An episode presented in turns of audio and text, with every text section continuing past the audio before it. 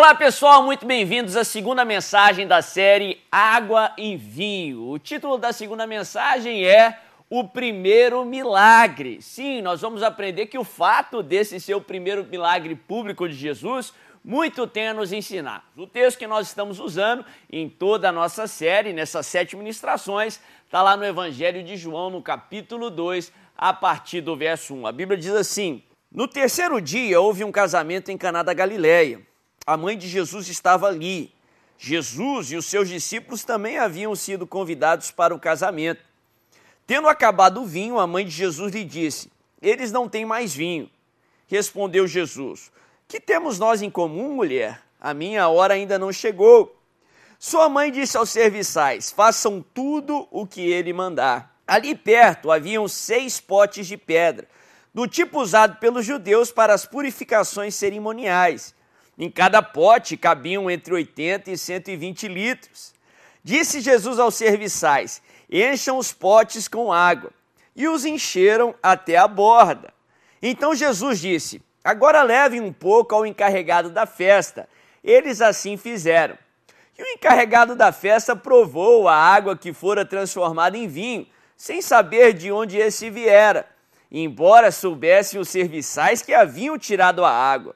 Então chamou o noivo e disse: Todos servem primeiro o melhor vinho, e depois que os convidados já beberam bastante, o vinho inferior é servido. Mas você guardou o melhor até agora. Esse sinal milagroso em Caná da Galileia foi o primeiro que Jesus realizou. Revelou assim a sua glória e os seus discípulos creram nele. O título da mensagem de hoje, mais uma vez, é o primeiro milagre. Interessante que João ele é bem enfático em dizer que esse foi o primeiro milagre que Jesus realizou, pelo menos o primeiro milagre público de Jesus.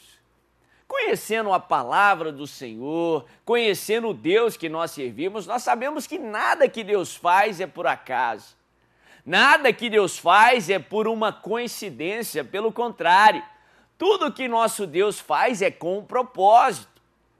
Se o primeiro milagre que o Deus encarnado fez, o nosso Senhor Jesus fez enquanto ele estava aqui na terra, foi aquele milagre em Caná da Galileia, é porque esse fato desse ser o primeiro milagre muito tem a nos ensinar. Aquele milagre ou aquela realização foi feita dessa forma com um propósito. E eu quero compartilhar porque muitas lições nós aprendemos pelo fato desse milagre em Caná da Galileia, naquela festa de casamento, ser o primeiro milagre realmente muito nos ensina. Eu aprendo muitas lições aqui, primeiro porque o primeiro milagre de Jesus foi numa festa de casamento. Aprendemos na palavra de Deus que Deus ele ama o casamento. Ele tem um propósito especial para o casamento, de tal forma que a Bíblia fala que Deus odeia o oposto disso. Deus odeia o divórcio. A palavra de Deus lá na criação, ela começa com o casamento praticamente, através ali dos dois primeiros seres humanos criados, Adão e Eva, já num casamento. O primeiro milagre de Jesus no Novo Testamento começa num casamento. E lá o livro de Apocalipse, as escrituras encerram também num casamento, no casamento do Cordeiro de Deus, do noivo recebendo a sua noiva, a igreja. Porque casamento é projeto do Senhor, família é projeto do Senhor. A Bíblia fala que Jesus vai a esse casamento no qual estava faltando vinho. Vinho, nós já falamos na primeira mensagem, biblicamente é uma representação da intervenção divina no nosso interior. Vinho representa a alegria de Deus no nosso interior, a paz do Senhor no nosso interior. A Bíblia fala que Jesus vai a um casamento que estava faltando vinho. E ali Jesus restaura o vinho que havia se perdido. Quando Jesus ele vai a um casamento, quando Jesus ele vai a uma família, ele traz o vinho que se perdeu. E esse é o meu desejo nessa série, e essa é a declaração que eu faço sobre a sua vida. Se está faltando vinho no seu casamento, Se está faltando vinho na sua família, deixe Jesus entrar no seu casamento, deixa Jesus entrar na sua família, porque ele vai trazer o vinho que se perdeu. Isso se aplica também em outras áreas da sua vida. Se está faltando vinho na sua profissão, se está faltando vinho na sua carreira, se está faltando vinho no seu interior, na sua saúde, Jesus pode restaurar o vinho que se perdeu. Deixa ele entrar nessa situação, deixa ele entrar na sua profissão, na sua saúde, no seu interior, porque ele vai trazer o vinho de volta. Vinho também, como eu falei, fala de alegria. Interessante porque o próprio Jesus, ele diz em outras passagens que é interesse dele, que é propósito dele, que a nossa alegria seja completa. É propósito dele que nós tenhamos perpétua alegria, segundo as Escrituras.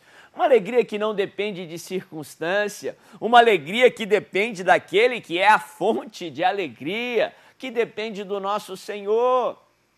A Bíblia fala que ele vai naquele casamento mal planejado. Olha que interessante. O primeiro milagre que o Deus encarnado ele faz aqui na terra não foi resolver um problema macro, talvez um problema regional, uma epidemia, um, um problema de fome, um problema macroeconômico. Ainda que resolver tais problemas são, são atitudes importantes e relevantes, é desejo de Deus fazer assim. O primeiro milagre de Jesus não foi nem ir a um indivíduo e curar um enfermo ainda que isso era uma profecia sobre o Messias, que ele curaria o enfermo. E de fato Jesus ele cura enfermos. Aonde ele, onde ele ia depois que ele começa o seu ministério, ele curava os enfermos. O primeiro milagre de Jesus não foi é, libertar uma pessoa que estava possessa, ainda que Jesus ele libertou aqueles que estavam possessos. O primeiro milagre de Jesus foi ir a uma festa mal planejada e resolver um problema tão simples quanto o problema de falta de vinho. Ah, meu irmão, eu aprendo uma lição tão importante aqui sobre o amor de Deus. Deus, ele não só se importa aos problemas macros, ele não só se importa ou quer resolver os problemas impossíveis para o homem, ele não quer só resolver as causas complexas, como ele se importa com os detalhes da nossa vida.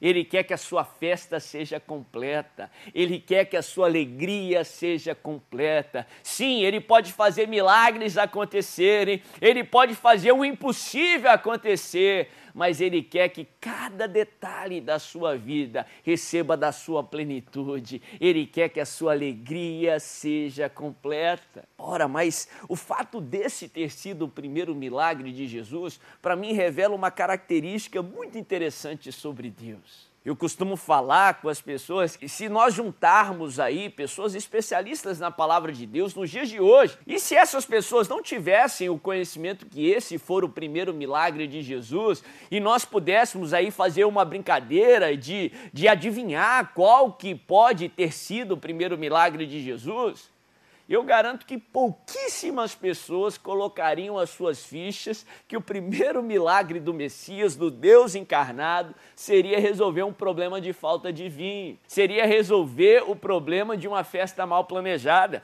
Eu garanto se levasse ali para os experts ali da palavra de Deus, das profecias do Antigo Testamento naquela época e perguntassem ali para aquelas pessoas qual que deve ser o primeiro milagre do Messias aqui na terra, eu garanto que ninguém colocaria suas fichas que o primeiro milagre seria transformar a água em vinho, ou ir a uma festa de casamento e resolver o problema de falta de vinho. Isso, para mim, nos prega uma mensagem tão importante. Isso, para mim, nos ensina, sabe o quê? Que contra todas as preconcepções religiosas, contra todos os preconceitos daquilo que Deus deve fazer ou não fazer, o nosso Deus é surpreendente. Ah, meu irmão, na caminhada cristã você sempre será surpreendido. Sabe por quê? O nosso Deus é surpreendente. Eu classifico como surpreendente ou como ser surpreendente é exceder a expectativa. Sim, Nós devemos ter expectativas, nós devemos clamar, nós devemos fazer planos, mas saiba que no Senhor, ou o Senhor sempre vai exceder as suas expectativas, ele sempre vai te surpreender. E a palavra de Deus nos ensina sobre esse atributo de Deus de várias formas. Efésios 3:20, a Bíblia fala que Deus é poderoso para fazer infinitamente mais do que tudo que pedimos ou pensamos. Sim, você deve pedir, você deve ter expectativa, você deve pensar, mas saiba que Deus sempre fará infinitamente mais. A Bíblia fala que aquilo que olho não viu, que ouvido não ouviu, nem jamais penetrou em coração humano, é o que Deus tem preparado para aqueles que o amam. No Senhor você sempre vai ser surpreendido, Ele sempre vai exceder a sua expectativa, porque Ele faz o nosso cálice transbordar, meu irmão. Eu gosto de uma passagem importante. Eu, eu gosto de acordar todos os dias com essa expectativa, com esse conhecimento. A Bíblia fala lá no Evangelho de João, também no capítulo 4, sobre a mulher samaritana. Uma mulher que até então não conhecia o Senhor Jesus.